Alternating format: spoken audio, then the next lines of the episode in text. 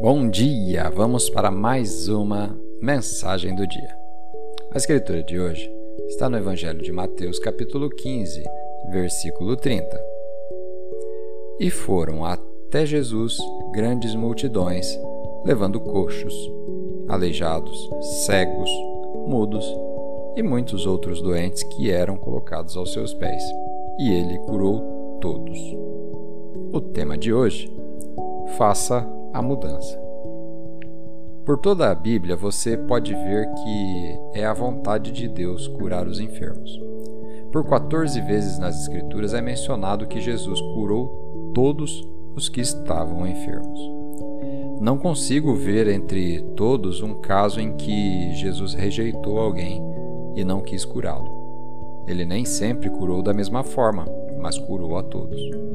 Em Isaías, capítulo 53, versículo 4 diz: Foram as nossas enfermidades que ele tomou sobre si, e foram nossas doenças que pesaram sobre ele. Ele já pagou o preço. Você precisa ter a ousadia de dizer: Deus, eu sei que é a tua vontade. Esse mesmo capítulo prossegue nos dizendo: Pelas suas pisaduras fomos curados. Isso é no pretérito. Deus recebeu aqueles açoites antes mesmo de ser crucificado. Ele não deixou nada para trás. Ele já fez isso por nossa salvação.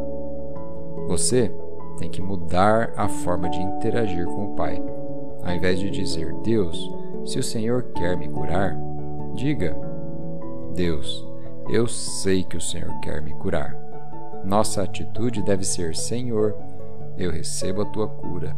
Pela fé, eu recebo e agradeço tudo o que o Senhor já fez. Nós não podemos e nem temos que convencê-lo a fazer isso ou aquilo, nem mesmo perguntar se é a vontade dele. Simplesmente faça a mudança de postura. Vamos fazer uma oração?